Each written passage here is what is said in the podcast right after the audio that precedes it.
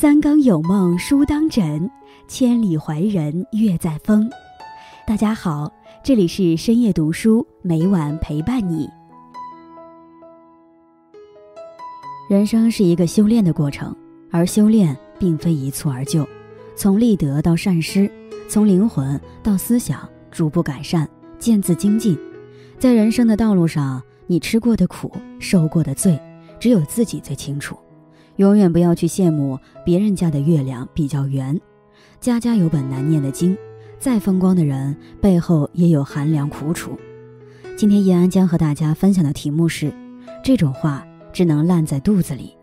在开始今天的节目之前，希望大家能点击订阅和小铃铛，你的点赞和评论是我最大的动力。感谢大家的喜欢，深夜读书因你们而精彩。世界上最让人畅快的事，莫过于心事有人诉说，感情有人懂得。我的心事只有你能懂，你的快乐只有我能给。生命中有这样的一个人，足矣。有些话适合烂在心里。年轻的时候遇到的人多，想说的话也很多，无所顾忌。可能今天会跟这个朋友无所不谈，明天和另外一个人聊得忘记时间。即使是自己编造的故事，两个人也能谈得津津有味。但是随着年龄的增大，我们会慢慢的发现，能听你说话、和你说话的人越来越少。有时候，这些居然都成了自己一种奢侈欲望。人生不如意之事十之八九，每个人都有难言的苦楚和不为人知的辛酸。我们都没有表面那么坚强，只是习惯了用微笑代替悲伤，用沉默。代替争吵，不想让身边的人担心，也不想被无关紧要的人笑话，因为不是所有人都带着真心。有些话你说了，人家当成笑话，转身就当成谈资讲给别人。吃过亏，所以有了防备心；受过伤，所以懂得了沉默。自己能熬过去的，没必要对人讲，因为不是所有人都能够感同身受，所以不如咽进肚子里。大事小事。自己去面对，找一个聊得来的人真的很难。没有体会过孤独的人，不会明白有一个人能说说心里话是多么难得；没有受过伤的人，不会明白心里的苦是多么的难以言喻。有个人能说说心里话，心里能好受一些。他不会嫌你啰嗦，不会说你没事找事儿，只是静静听着，默默的陪伴。这世上不是每个人都可以让你随时随地畅所欲言，也不是每个人都适合你毫无顾忌地吐露心声。最让人糟心的不是对方不理解你，而是不管你想说什么，对方都不关心、不在乎。所以，如果有一个人心甘情愿地陪你聊天，懂你说的所有话，体谅你藏在话里的所有心情，便显得尤为难能可贵。在他面前，可以不用担心说多了会烦，也不用担心对方怎么看待自己。工作上有烦恼，生活里有委屈，想找个人说说的时候，他不会嫌你烦，更不会嫌你啰嗦，而是给予耐心和建议。当你有开心的事情的时候，可以无所顾忌地表达你的喜悦，不用担心对方觉得在炫耀，因为你知道他为你高兴。一辈子相守。抵不过一句“我懂你”，想找个什么时候都可以说话的人是难的，想找个什么时候都说真话的人更难。就连鲁迅在碰到瞿秋白的时候也感慨：“人生得一知己足矣，斯事当以同怀视之。”电视连续剧《康熙王朝》里，康熙拥有后宫粉黛三千，他最爱的人是容妃。他到容妃那里，最爱说的话就是。正想和你说说话，然后把一些国家事倾诉一番，能够说说话而已。细细想来，也就如此。你干的事情再伟大，再轰轰烈烈，你也是一个人，一个有七情六欲的平凡人。也希望有一个贴心贴肺、知冷知热、能深刻理解你的思想与情感的人在身边，跟你交流沟通。感情应该是无所不言，是相依为命。是身处寂寥却不敢寂寞，是明知路漫漫雪茫茫，却仍感激能与你一同走过。愿你天黑有灯，下雨有伞，身处寂寥能有一人懂，与朋友们共勉。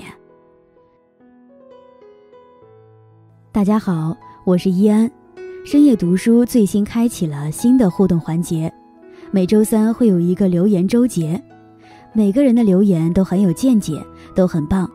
我会挑选几条感触到我的留言与大家分享，感谢大家对深夜读书的喜爱和支持，深夜读书因你们而精彩。有读者 Monto 在视频，人生过半，你迟早要知道，真正的高手从来不控制情绪中留言。看过你也发布过让人控制情绪的题目，一会儿让人控制情绪，一会儿让人不控制情绪。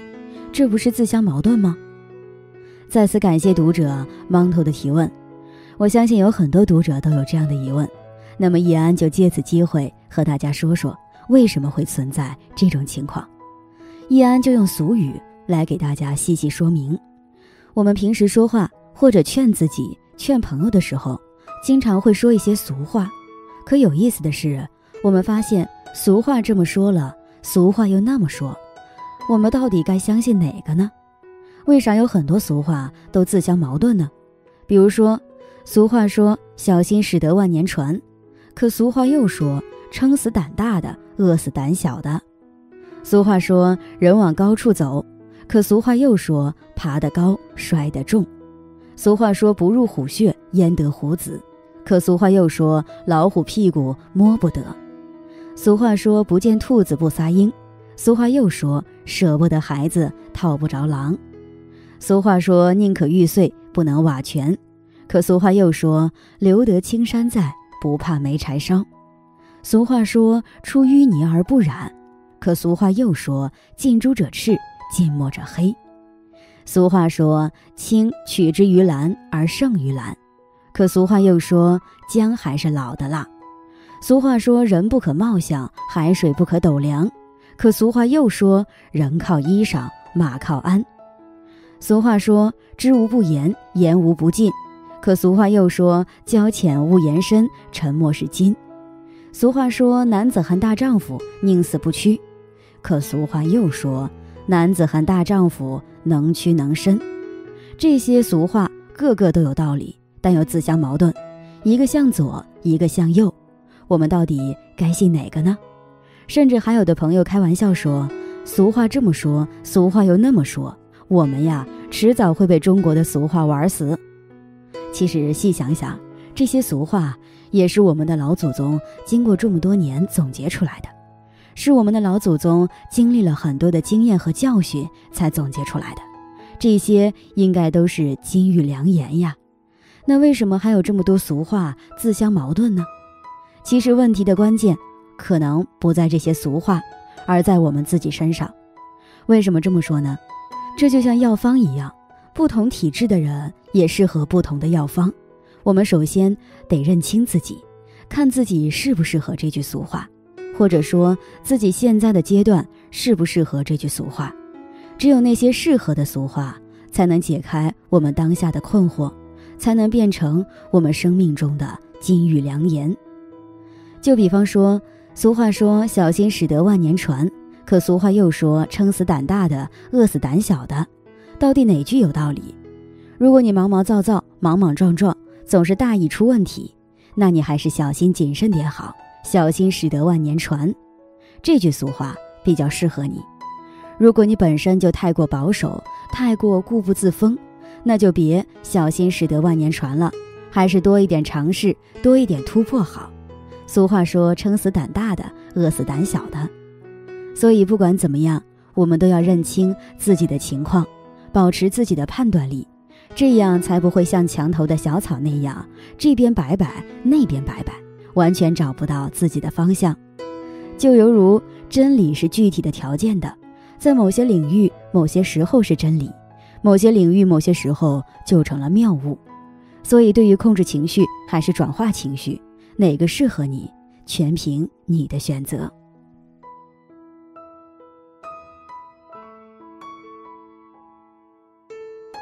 今天分享到这里，如果你也喜欢这篇文章，并且让你深有感触，希望你能分享给身边的人，让我们一起在阅读中成为更好的自己。最后，在 YouTube 和 Facebook 上都能找到深夜读书哦。